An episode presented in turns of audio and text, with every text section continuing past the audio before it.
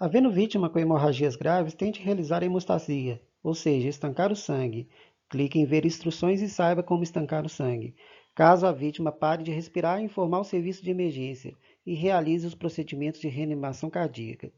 Clique em ver instruções e saiba como realizar a reanimação cardíaca.